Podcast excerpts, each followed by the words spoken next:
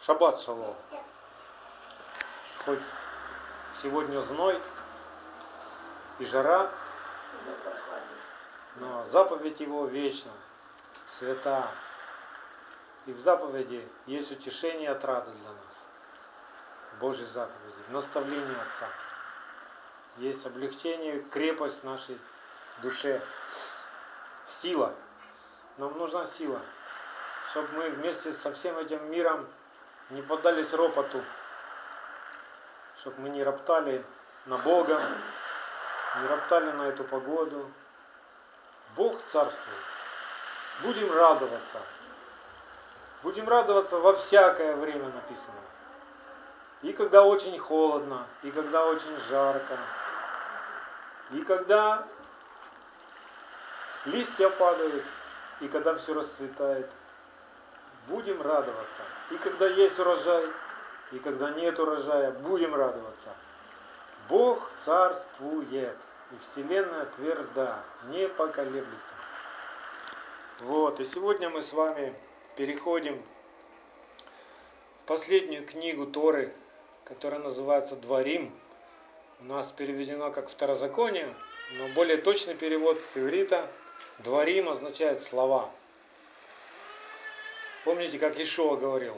Слова, которые я говорю вам, суть, дух и жизнь. И вот эти же слова и Моисей перед самым входом Израиля в обетованную землю, уже в конце своего земного пути, Моисей в течение 37 дней напоминал Израилю слова, которыми спасется этот народ и будет жив. Слова, которые приносят жизнь, чтобы было хорошо и нам, и детям нашим. И те люди, которые сегодня научены, те верующие, которые сегодня научены, говорят, что нам не нужны эти слова, нам не нужны эти старые заповеди, нам не нужен закон Бога, нам не нужна Тора. Они сегодня не могут уразуметь до конца и те слова, которые Иешуа говорил. Поэтому Иешуа однажды своим ученикам, тем, кто слушал его, сказал такие слова в Евангелии от Иоанна 5, 46, 47. Евангелие от Иоанна 5, 46, 47. Потому что если бы вы в самом деле верили Моисею, вы поверили бы мне, так как он писал именно обо мне. Но если вы не верите тому, что он написал, то как вы собираетесь верить тому, что говорю я? Это я прочитал вам отрывок в переводе Дэвида Стерна в еврейском Новом Завете. Так звучит. То есть Ишуа здесь ставит знак равенства между теми словами, которые говорил Моисей, и теми словами, которые он говорит сейчас, Ишуа ставит знак равенства. Что если вы не верили тому, что говорит Моисей, то как же вы будете верить мне? Это не какие-то другие слова. И мы знаем, что Ишуа никогда ничего не говорил от себя. И точно так же в этой книге, Второзаконие, Моисей уже ничего от себя не говорит. И в этой книге, чем она еще интересна, что в этой книге мы уже не найдем таких слов, и сказал Господь Моисею, скажи народу Израиля. Уже в этой книге таких слов нет. Потому что Моисей созрел духовно, и он был готов уже войти в обетованную землю. То есть оставалось 37 дней, и Господь забрал его в вечные обители. И слово, которое ожило в нем, все целиком, оно уже жило, и оно говорило из уст Моисея к Израилю. И в этой первой главе, которая тоже называется «Слова» или «Дворим», самый первый стих мы сегодня будем изучать и познавать волю Божию из этого стиха. И этого будет достаточно. И о чем вообще эта глава Торы, она о том, что мы можем ходить, учиться ходить и падать. Пока мы маленькие, мы же знаем из своего опыта, что пока наши дети маленькие, и пока они учатся ходить, они падают. Так ведь? Никто из нас еще просто вот так вот из пеленок не встал и пошел и ни разу не упал. Все мы, начиная ходить, падаем. Это, то, это та же проекция и на духовного человека. Пока мы младенцы, и у нас есть плоть необузданная, мы будем спотыкаться. Но Бог хочет, чтобы мы научились не повторять тех ошибок, которые отцы сделали в пустыне. Наши отцы, они ходили в пустыню. И там ошибались, и падали. И начиналось поражение, но Бог спасал свой народ, учил свой народ, и всегда оставались у него верные, через которых он и спасал этот народ. И мы знаем, что у нас по жизни, пока мы маленькие, у нас есть родители, которые, когда мы упадем, они протягивают руку и говорят, вставай, вставай, давай, пошли дальше, не падай больше. Это так ведь происходит. И теперь Бог учит нас, что если мы вдруг упадем, но будем крепко держаться за Господа, за Его Слово, как за руку, Он поднимет нас. Он сделает нас крепкими и сильными. И научит нас ходить ровно Его узкими путями. В притчах 24, 20, 24, 16 есть такой стих. Семь раз упадет праведник и встанет а нечестивые впадут в погибель. Иов в своем плаче перед Богом тоже такое откровение имел. Иов, 5 глава, 19 стих. В шести бедах спасет тебя, и в седьмой не коснется тебя зло. Из этого первого стиха мы сейчас увидим, что Израиль на своем пути из Египта в обетованную землю падал семь раз. Семь раз падал Израиль. И семь раз Бог спасал его. Вы скажете, откуда это? Там нет такого. Там не написано. Давайте посмотрим. Первый стих первой главы Второзакония. Сии суть слова, которые говорил Моисей всем израильтянам за Иорданом, в пустыне, на равнине, против Суфа, между Фараном и Тафелом и Лаваном и Асерофом и Дизагавом. Казалось бы, здесь идет перечисление каких-то географических местностей, да? каких-то названий городов. И не все знакомы нам. То есть первый раз некоторые мы встречаем. Мы нигде не встречали Тафел и Лаван. Что это такое? Что это за стан такой? Не было такого. И потом, как это может быть в пустыне, на равнине? Равнина – это где есть пастбища. Пустыня, где нету пастбищ. Как это соединяется, что ли, в пустыне на равнине? Что это такое? Вот сегодня мы с вами и разберем. А это все отдельные моменты. Это все моменты падения Израиля. И начнем с самого первого, в пустыне. Что это за пустыня? Что это за пустыня? И о какой пустыне, и в какой пустыне э, Моисей говорит слова, которыми спасется Израиль.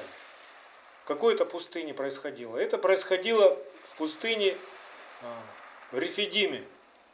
Исход 17 глава с 1 по 3 стих. Это буквально э, первый, первый момент, когда они вышли из Египта – Первое испытание. Они встретились с тем, что у них не было воды. Они жаждали и начали роптать на Бога и на Моисея. Давайте вспомним этот момент. Откроем исход 17 главу.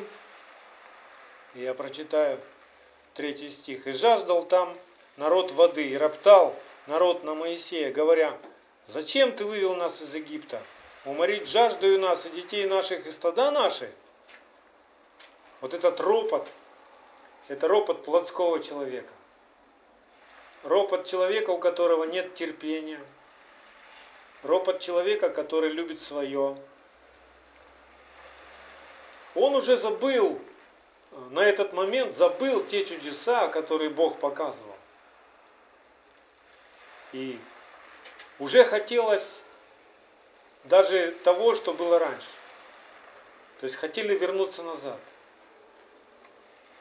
Мол, в Египте забыли, как было тяжело. Зачем ты вывел нас из Египта? Зачем вот это я покаялся? Лучше бы я всего этого не знал. Жил бы себе. Хочу налево, пошел налево. Хочу направо, пошел направо. Хочу сало, на тебе сало. Хочу воскресенье, на тебе воскресенье. А теперь надо идти узким путем. Надо знать и соблюдать, стараться все заповеди. Зачем я пошел и встал на этот путь? Зачем? Такой ропот, это признаки, то есть это голос плотского человека, которого надо обуздать и который должен быть распят со своими страстями и похотями. И вот этот ропот мы не должны допустить, потому что этот ропот может произвести гибель в Израиле. И мы знаем, что после того, как Израиль так роптал, Моисей плакал перед Богом и спрашивал, и Бог дает чудо, из скалы воду высекает. Представляете себе, сколько нужно было воды, чтобы напоить 3 миллиона людей. И еще написано, что у них было большие стада. Еще и животных напоить. Это должен быть хороший поток. Это не просто ручеек бежал из скалы. Это хорошая река текла, чтобы все напились. Все стали довольны. Но за этот ропот враги напали на Израиль. Амалик восстал. И Бог дает силу и победу Израилю через ходатайство Моисея. Когда Моисей поднимал руки и ходатайствовал, одолевал Израиль. Когда уставал Моисей, опускал руки, одолевал Амалик. Но в конце концов Амалик был поражен. И вот это урок для нас, что нам нельзя опускать руки. Да, мы можем встретить внутри себя ропот. Может быть, он будет такой тихий ропот, то есть его никто не слышит, его никто не замечает, но внутри мы их замечаем. И Господь знает этот ропот. Когда мы внутри себя говорим, да ну, да зачем вот это вот все вот, жил бы себе как раньше, да и жил бы, как все.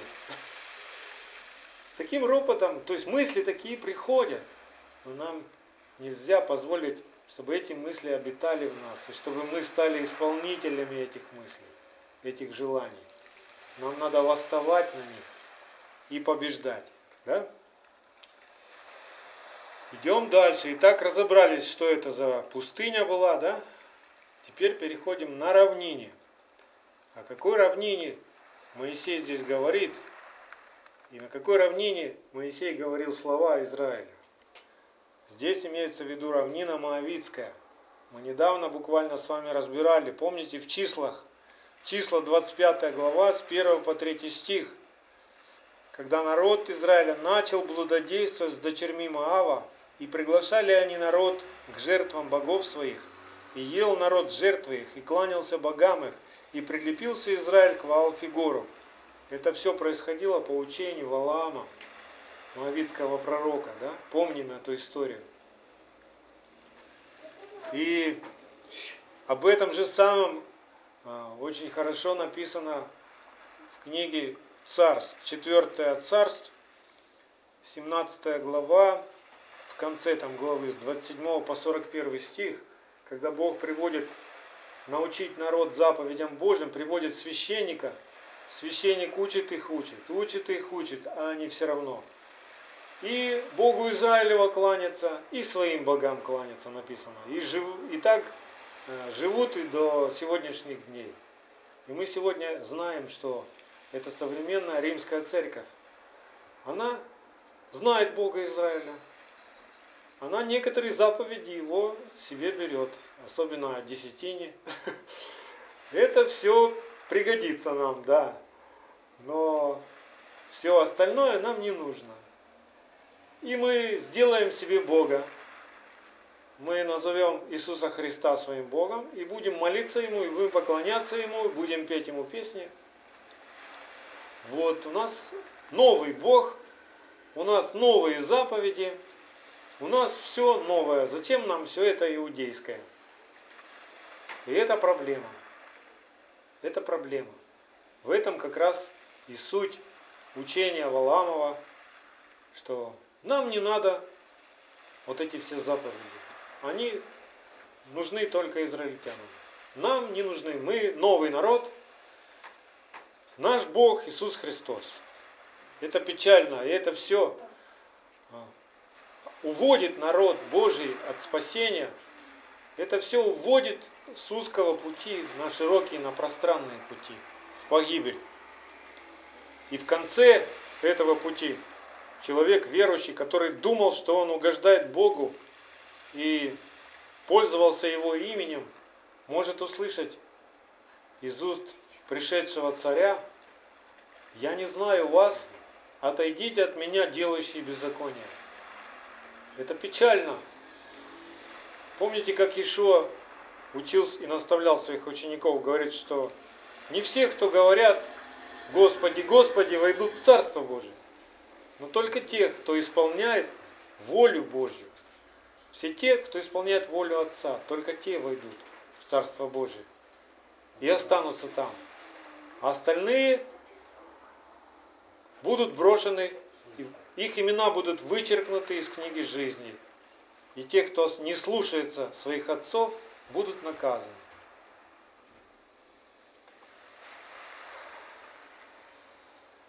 И поэтому Павел в наставлении Коринфской церкви пишет такие слова в первом Коринфянам 10.8. Не станем блудодействовать, как некоторые из них блудодействовали, и в один день погибло их 23 тысячи. Печальная картина. 23 тысячи. Это, наверное, примерно как наше село.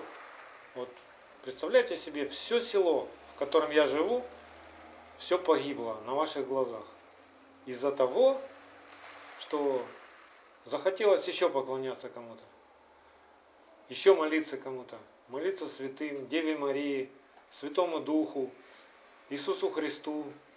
Вроде бы как все, ну, как бы о Боге, связано как-то с Богом, но никак не совпадает с заповедями Отца.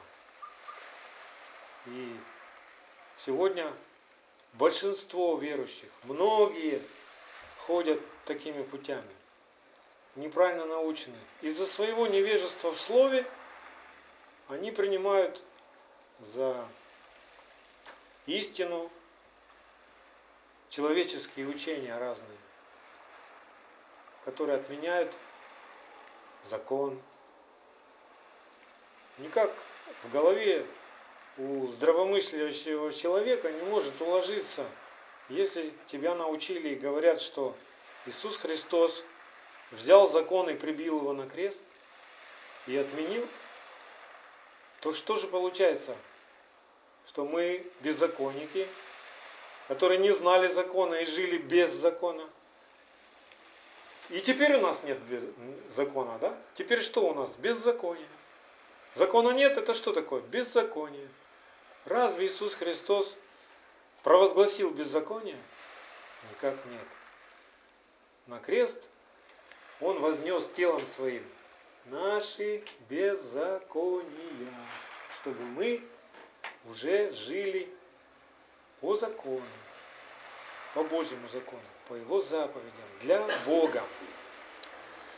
Хорошо, разобрались, что это было на равнине, да? И мы знаем, что и на равнине Бог не оставил а, погибать Израиль в этом грехе, но он возбудил ревность в Пинхасе, да, в Финиесе.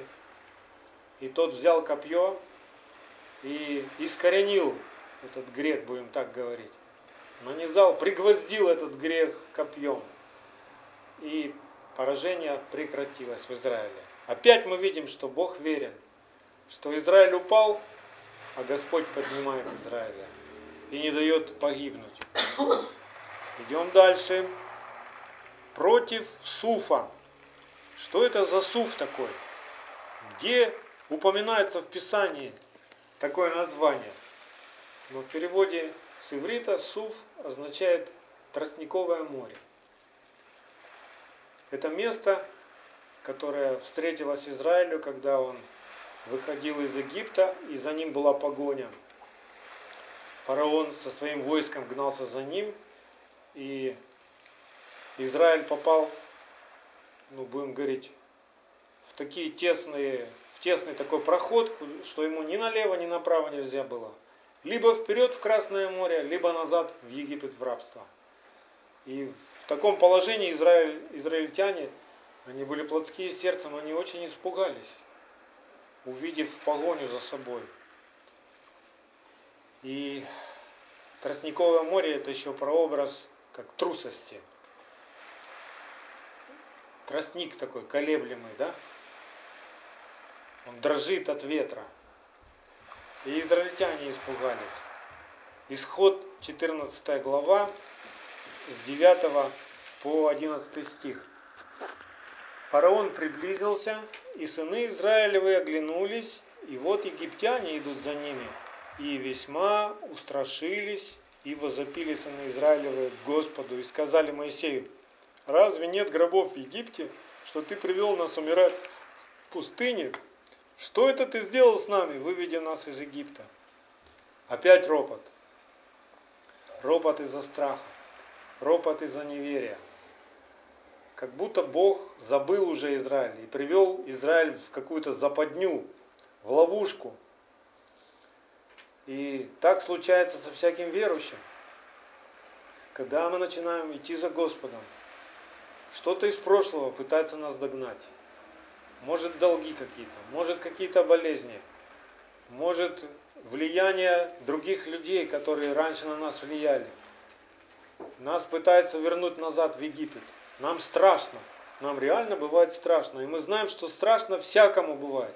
Всякому, кто идет путем Авраама. Скажите, Авраам боялся в начале пути? Да, боялся. Из-за своей трусости он, ему пришлось слукавить вот так вот как-то и перед фараоном и отдать свою Сару, выдав ее за свою сестру, умолчав, что она жена. Причем это не один раз случалось в жизни Авраама. У Исхака то же самое. У Якова, у всех праведных, у Моисея тоже был страх, когда он убил двух египтян. Да? Он убежал из-за страха. У всякого верующего, который начинает свое хождение с Богом, встречает этот страх. И Бог хочет этот страх искоренить. Мы уже об этом много с вами говорили. Что страх это не наш союзник. Страх это тот, кто вредит нас. Страх, он поднимает в нас ропот. И если мы будем рабами страха, то враги нападут на нас, догонят на нас и уничтожат нас. Поэтому не буду бояться. Да? Мы много раз об этом говорили. Кого мне бояться, если Бог за меня? Ну кого мне страшиться? Да, я не знаю всего, но я знаю, что Бог знает. И я крепко держусь за Бога. Когда я крепко держусь за Бога, Он будет моим Богом. И Он прогонит всех врагов моих. Он разделается со всеми врагами. Аминь. И мы знаем, как Бог после, то есть не оставляет Израиль в такой ситуации. Во-первых, Он не дает погони приблизиться к израильтянам вплотную, ставит ангела там, да, который для одних выглядел как мгла непроглядная, а для других как щит был, да. И Бог раздвигает море, то есть Он, казалось бы, нарушает физические законы природы. Он вдруг раздвигает море, и по дну этого моря Израиль проходит. А те, кто гнался за Израилем, на этом дне погибают. Да, были потоплены. И поэтому, когда Израиль перешел это море, они устроили дискотеку на берегу.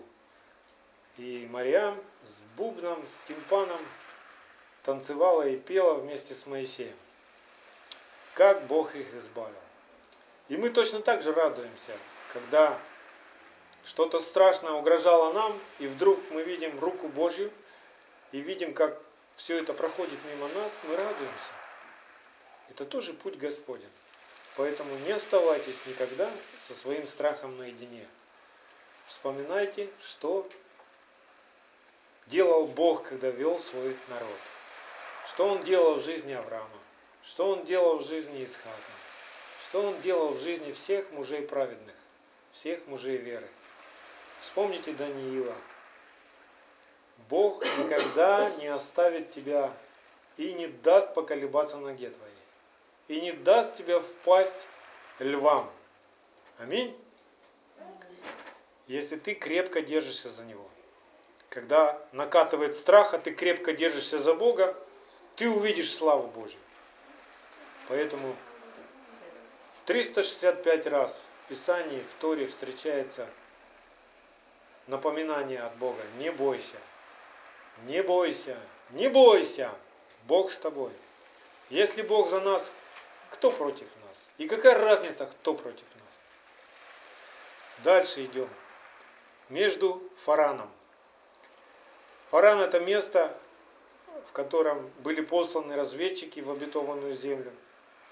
12 разведчиков. И когда они вернулись, они начали распространять худую молву о той земле.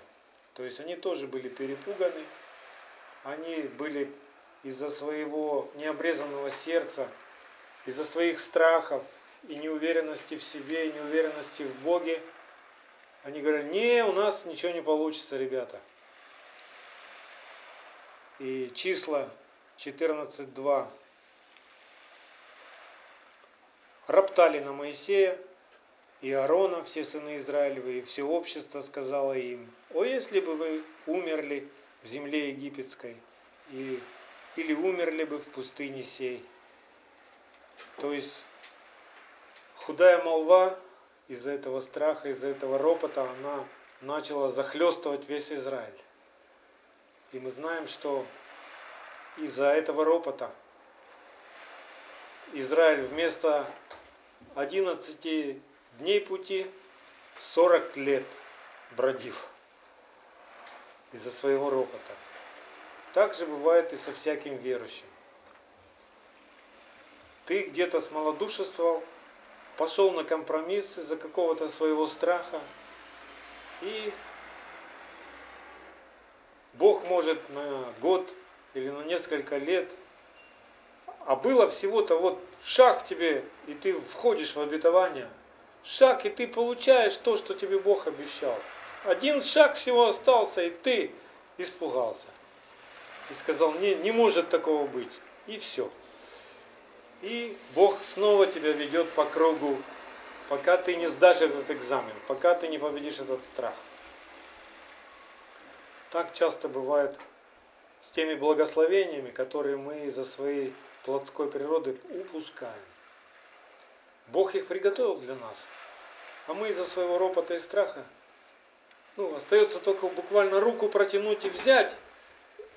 И мы из-за своего страха и неверия теряем то, что могли бы уже сегодня иметь. Вот наша плотская природа, она должна быть распята, потому что она никак нам не помогает. Она ищет притянуть нас к земному. Она ищет вернуть нас в египетское рабство. А, вернуть нас в большинство, вот как большинство людей живет. Ей не надо подвигов никаких. Я хочу, как все, тихонечко жить, вот чтобы меня никто не знал. Я никого не хочу знать. Моя хата с краю. Буду как все. Вот это желание жить как все, как весь этот мир, это все мы в этом можем узнать нашу плоть, нашу плотскую природу, которая боится всего, которая дрожит от всего, потому что у нее нет защиты. Многие люди на самом деле свои страхи прикрывают тем, что они пытаются достичь высокого положения в обществе, стать звездами эстрады или кино. То есть они не уверены в себе, и они хотят доказать что-то этому миру, что вот посмотрите, какой я молодец. Все, мотив, мотив таких людей, мотив поиска вот этой человеческой славы, это неуверенность в себе, страхи, ропот. Итак, дальше мы идем. Где Моисей еще Израилю напоминает и о чем напоминает следующий момент Тафелом и Лаваном. Эти слова нам никогда не встречались в Торе до этого момента. И что это? Это города, стоянки, пустыни, местность какая-то географическая. Что такое Тафел и Лаван? Буквально в переводе с иудейского это белый хлеб. То есть это ман.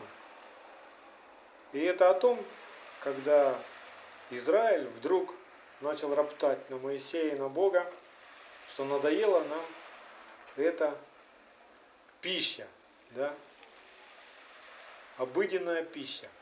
Давайте вспомним это место, числа 21, 5 стих. Числа 21, 5 стих. «И говорил народ против Бога и против Моисея, Зачем вывели вы нас из Египта, чтобы умереть нам в пустыне? Ибо здесь нет ни хлеба, ни воды, и душе нашей опротивила эта негодная пища. И они имели в виду ману. О чем это, друзья, говорит нам практически? Всякий раз, когда наш плотской человек, мы позволяем нашему плотскому человеку роптать, плотской человек всегда противится закону Божьему. И у него нету тяги и страсти к Слову Божьему. И всякий раз, когда нам хочется зашвырнуть куда-то эту книгу подальше, и даже не притрагиваться к ней, надоело она нам. Да сколько можно вот это читать? Да я уже читаю, читаю, надоело. Сколько можно? Каждый год, каждый год. Тора, Тора, Тора, Тора. Что-нибудь новенькое нам. Надоело. Вот такое отношение, когда мы замечаем его в себе, нежелание к Слову Божьему, то есть когда мы теряем аппетит к небесному хлебу, это плотской человек. Это плоть, которую нужно распять. Поэтому нам нужна дисциплина каждого дня. И мы имеем на каждый день у нас есть расписание, да? Меню. У нас есть небесное меню на каждый день. В распечатках там написано, что нам читать, что нам кушать, над чем размышлять, что жевать, что пить. И мы все, как семья одна, мы уже, ну как, не капризничаем и не выпендриваемся, а я хочу сегодня это, а я вот это хочу. Ну, как в семье заведено, да? Что наготовлено, что накрыто, вся семья ест. Вот так весь Израиль, он питается со стола. Он читает если сегодня читается Дворим, то весь Израиль Дворим читает. Понимаете? Как это здорово. И это все делает нас одной семьей. Мы все больше и больше вникаем и понимаем, что значит один Отец.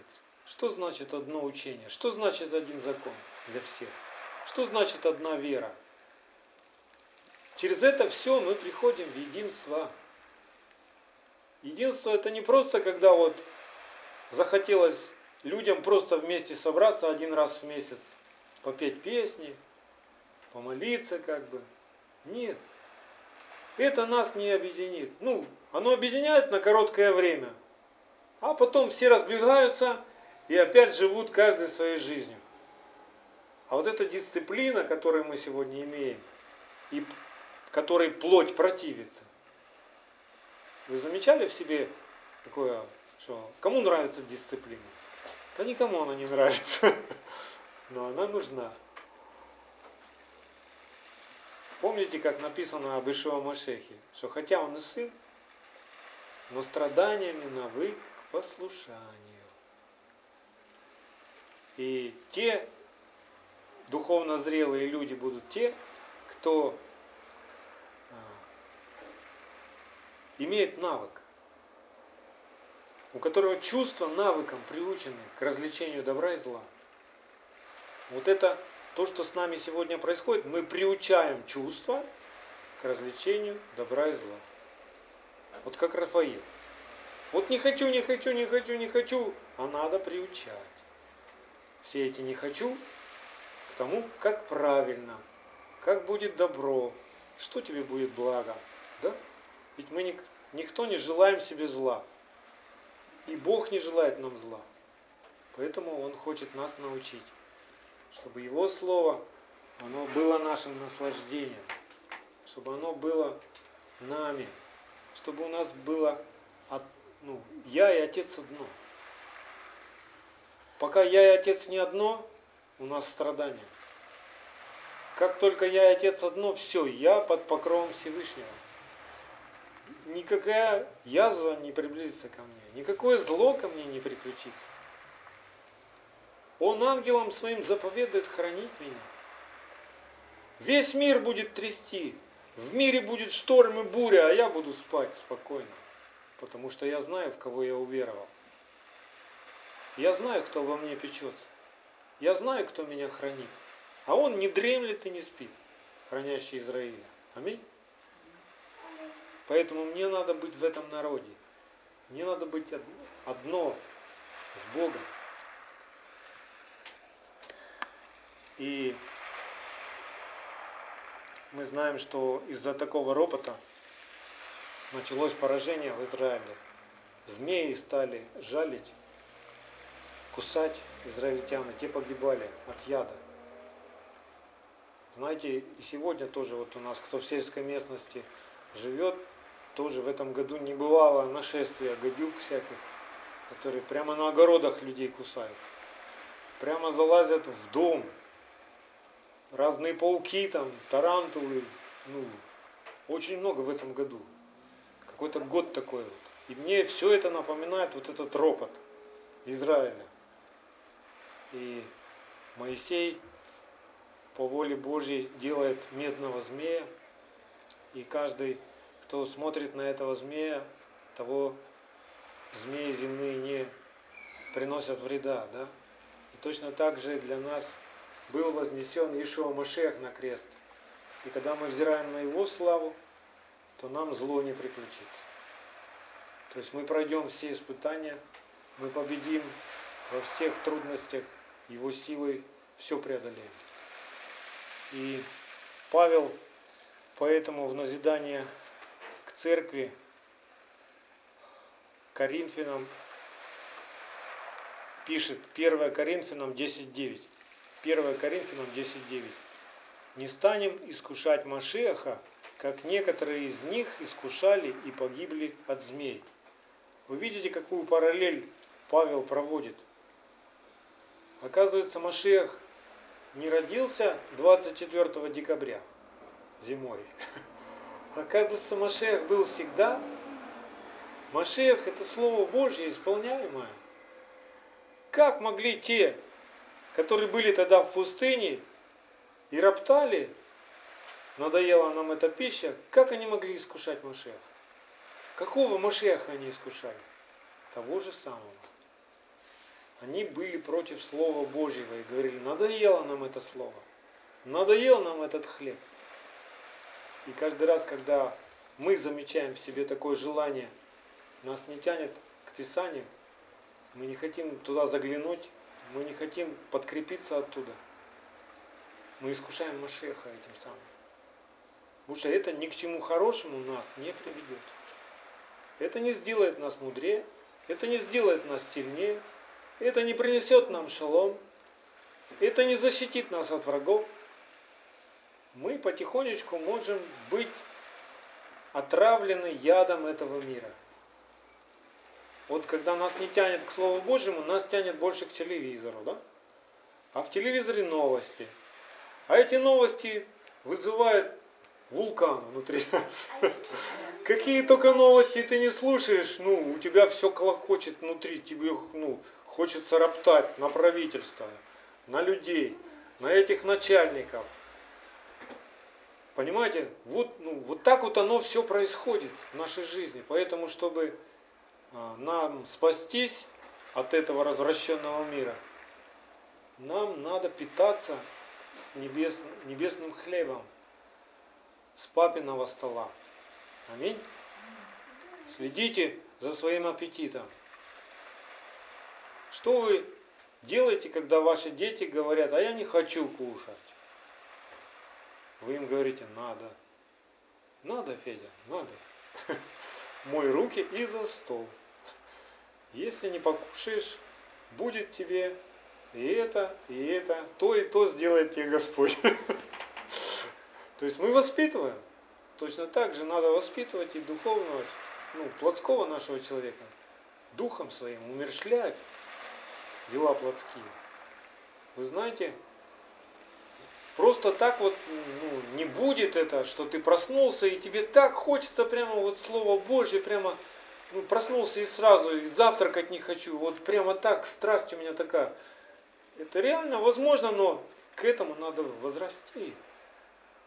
Ишуа Машех, он приготавливался к этому. Авраам приготавливался. Давид приготавливался. Соломон приготавливался. Даниил приготавливался.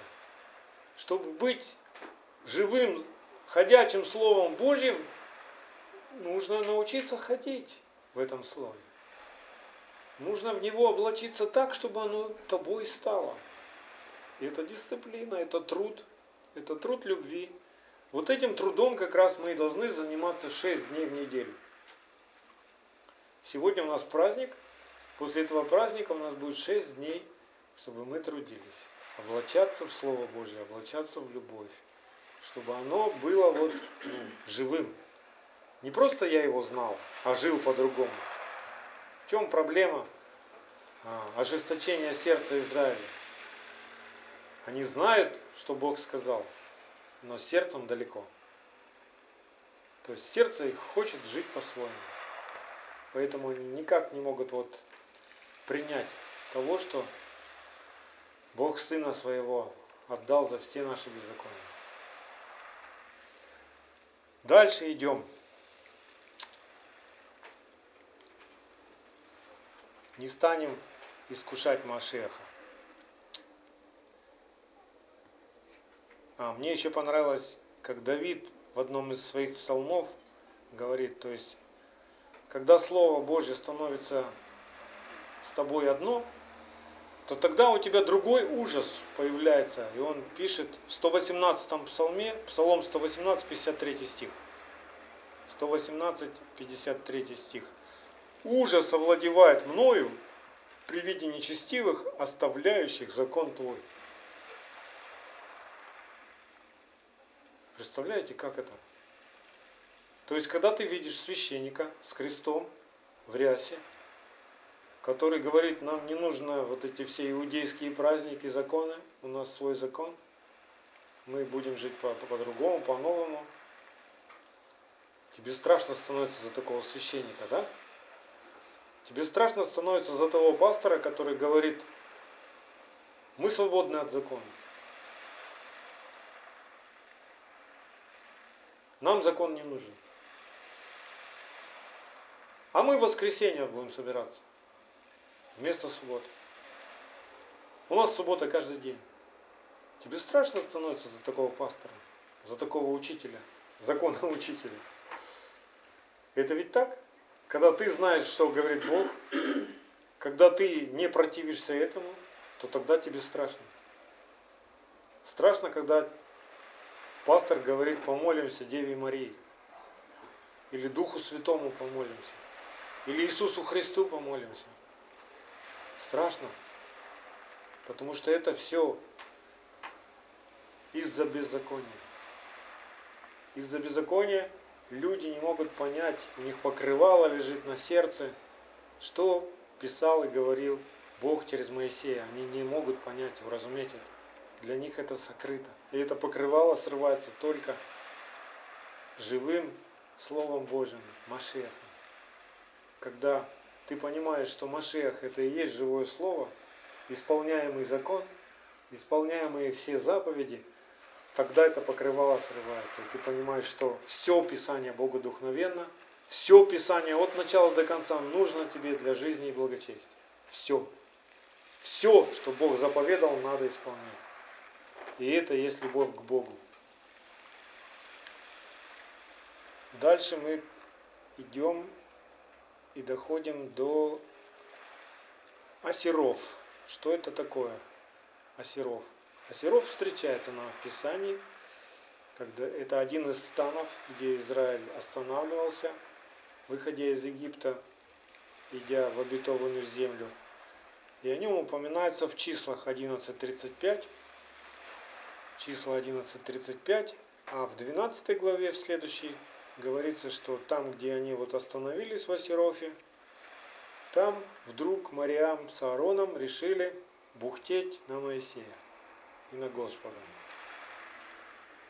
То есть из-за их плотского необрезанного сердца у них поднялся ропот на Моисея.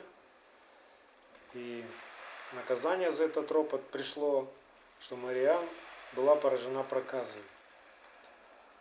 И мы знаем, что проказа это не та проказа, которую медики объясняют.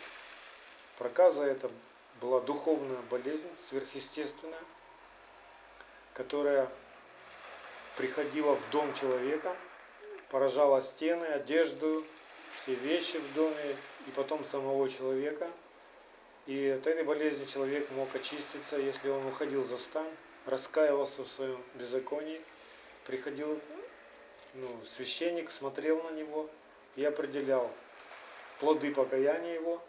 И дальше человек продолжал учиться уже у ворот скини, и очищение заканчивалось. И тогда только человек мог заходить, уже быть священником. То есть дальше учить других людей. Вот.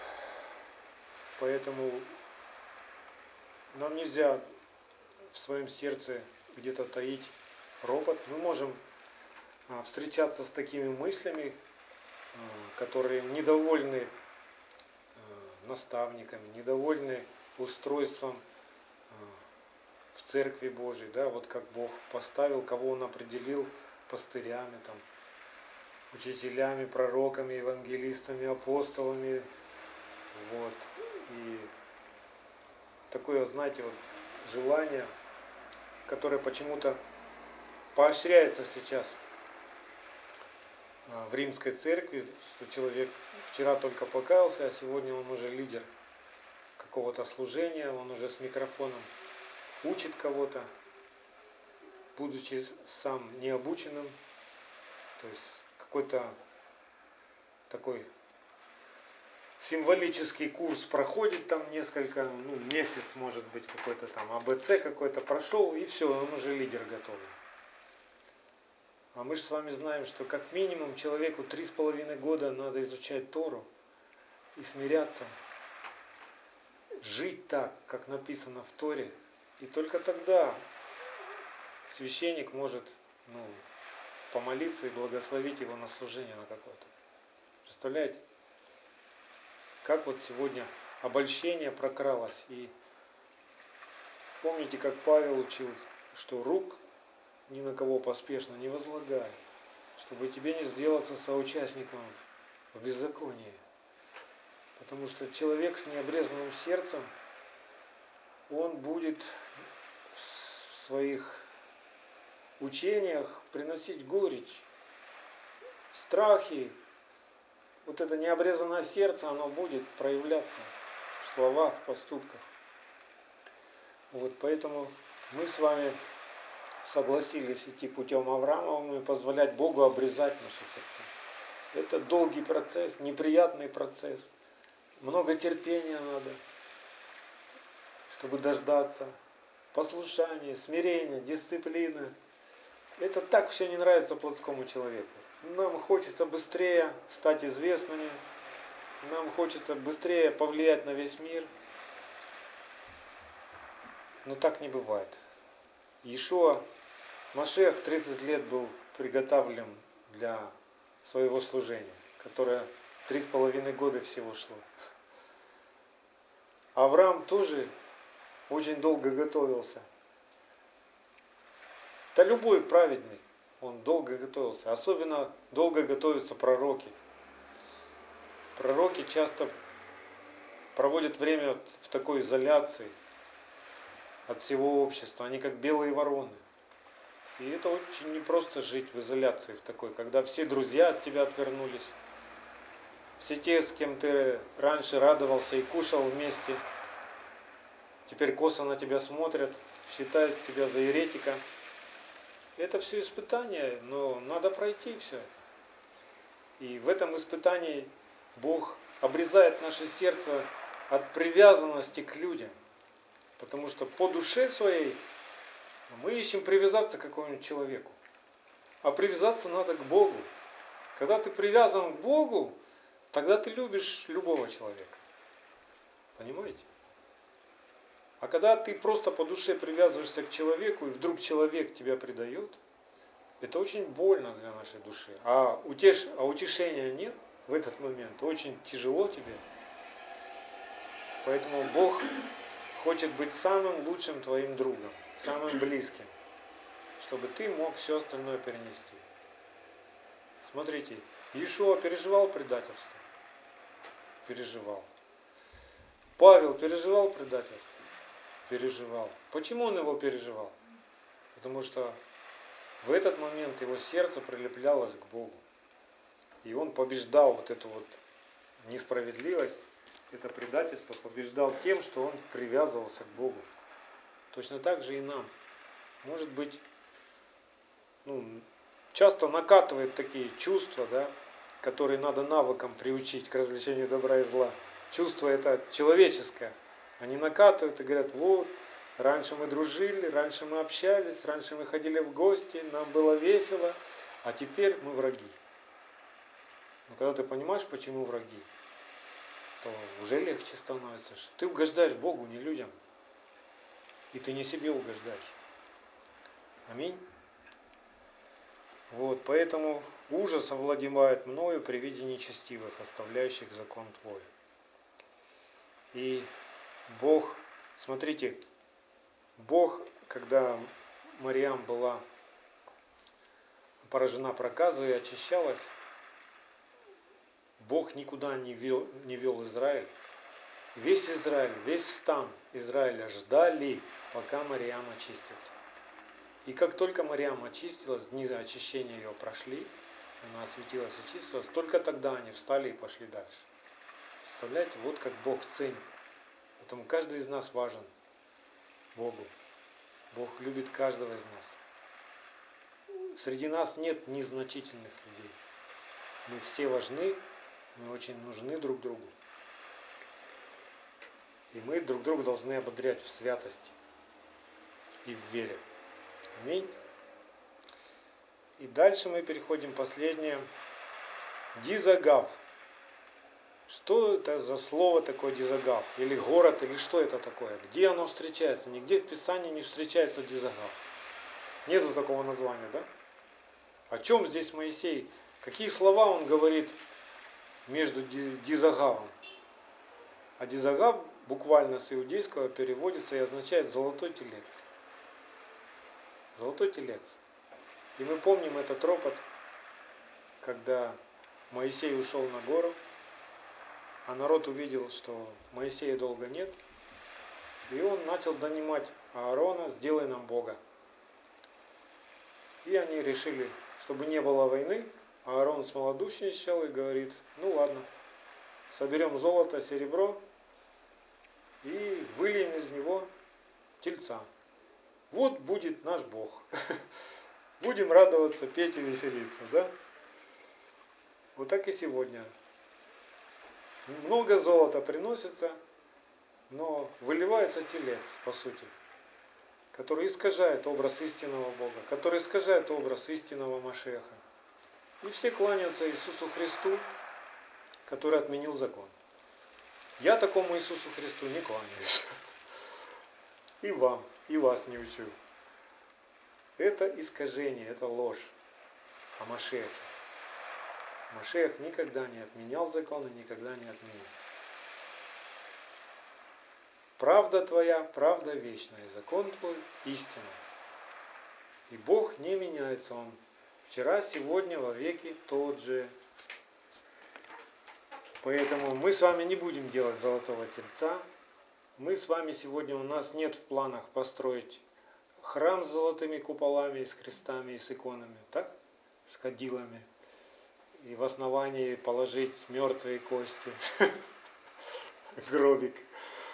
Вот. У нас нет в планах а, построить Ватикан, еще один. Так ведь?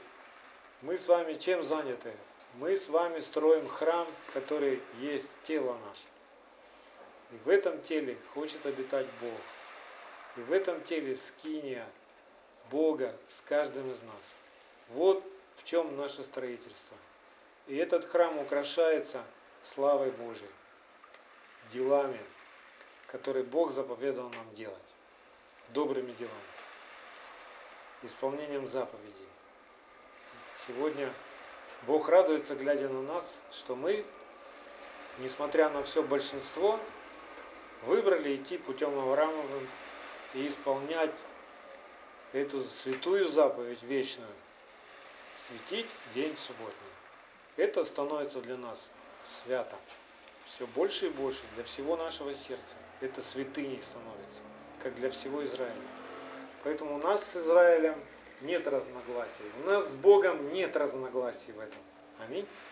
Мы не себе угождаем, мы не людям угождаем, которым удобно, неудобно в субботу.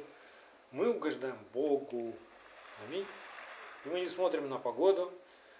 Снег, дождь, вьюга, жара, зной. Все равно.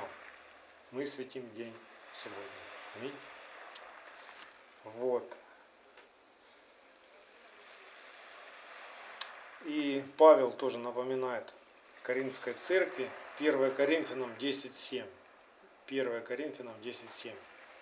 Не будем, не будьте также идолопоклонниками, как некоторые из них, о которых написано, народ сел есть и пить и стал играть. Знаете, я сегодня не понимаю радости, а, которая культивируется в римской церкви, когда люди радуются тому, что закона больше нет. Мы свободны, провозглашают, потому что закона нет. Так подожди, как же вы свободны? Вы от чего свободны? Вы свободны от закона и радуетесь? Ну вы же в беззаконии тогда живете. То есть вы что, радуетесь беззаконию? Мне не укладывается, это действительно ужас овладевает мной, когда люди вот так научены радоваться тому, что заповеди теперь не надо исполнять, праздники теперь не надо вместе с Господом, субботу не надо светить. Радость. Какая радость? Это, это печаль, это ужас, это просто ужас.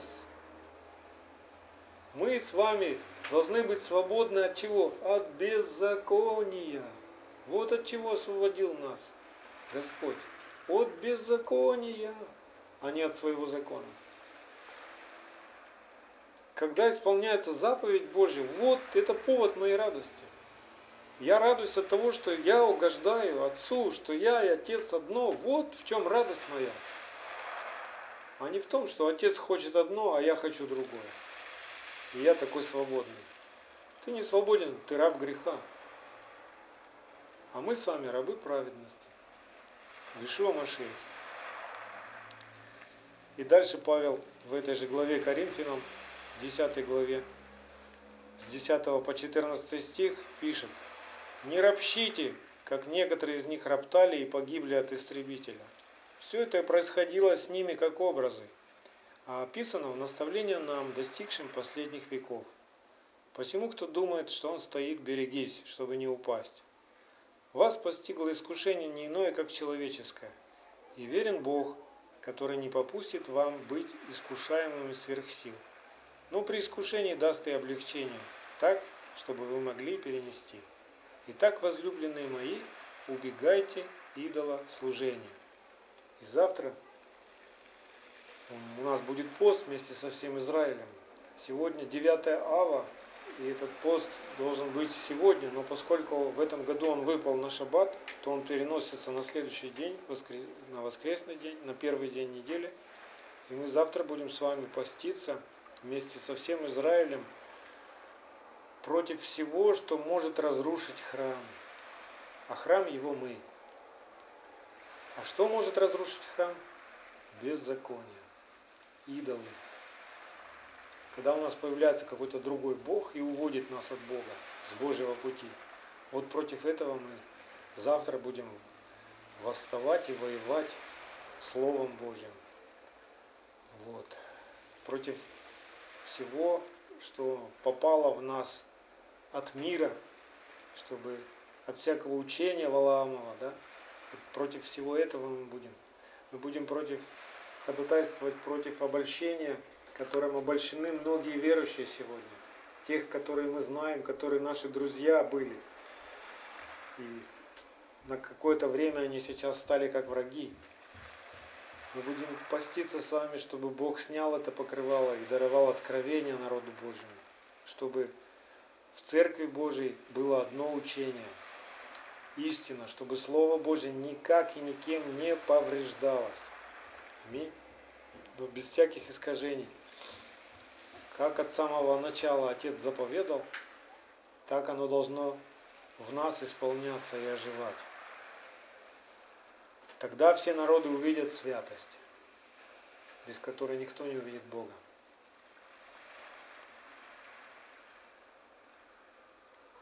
Хочу прочитать еще из послания к евреям и закончу. Евреям 3 глава, с 7 по 19 стих. Почему, как говорит Дух Святой, ныне, когда услышите глаз Его, не ожесточите сердец ваших, как во время ропота, в день искушения в пустыне, где искушали меня отцы ваши, испытывали меня и видели дела мои сорок лет. Посему я вознегодовал на он и род и сказал непрестанно, заблуждаются сердцем, не познали они путей моих. Посему я поклялся во гневе моем, что они не войдут в покой мой. Смотрите, братья, чтобы не было в ком из вас сердца лукавого и неверного, дабы вам не отступить от Бога живого. Но наставляйте друг друга каждый день, доколе можно говорить ныне, чтобы никто из вас не ожесточился, обольстившись грехом.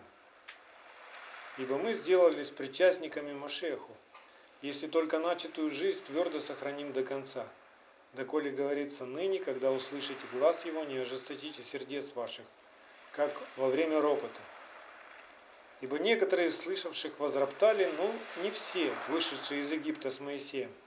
На кого же негодовал он сорок лет? Не на согрешивших ли, которых кости пали в пустыне? Против кого же клялся, что не войдут в покой его, как не против непокорных? И так видим, что они не могли войти за неверие. Человек, который сомневается сегодня в Боге и ропщик – Человек, который сегодня раб, раб страха, не может войти в Царство Божие. Не может там остаться в Царстве Божьем. Мы знаем, что все боязливые, все маловерные, все работники, их место будет во тьме внешней. Сейчас есть благодать, и Бог собрал всех и добрых, и злых за свой стол – чтобы люди начали кушать с этого стола, чтобы люди начали питаться хлебом небесным, чтобы этот хлеб стал силой и жизнью в них, чтобы они научились путям народа Божьего. И сегодня мы с вами это и делаем. Мы сегодня, мы не по плоти э, евреи, но мы стали одно с этим народом и учимся путям этого народа. Потому что только этот путь верный, только этот путь во спасение. И то, что сегодня они ожесточились сердцем, не приняв жертву Ишуа Машеха, послужило спасением нашим. Как написано в Римлянам, 11 глава, 12 и 15 стих. Если же падение их богатство миру и оскудение их богатство язычникам, то тем более полнота их – Если отвержение их примирение мира, то что будет принятие, как не жизнь из мертвых? Мы учимся путям этого народа, мы учимся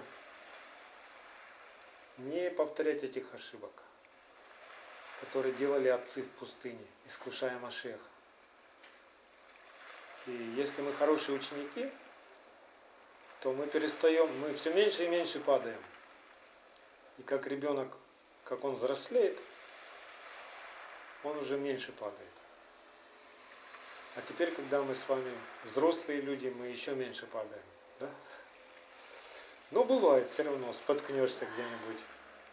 И в старости бывает, что споткнешься. Но у нас всегда есть за что держаться. У нас есть крепкая, крепкая рука нашего Небесного Отца. Протяни руку, возьмись за Его Слово, и Он извлечет тебя из глубокого рва и поставит ноги твои на твердыни своего Слова, своей заповеди. И ты не пошатнешься. Аминь. Да благословит всех нас Всевышний, ходить Его путями, твердо стоять на Его Слове. Аминь.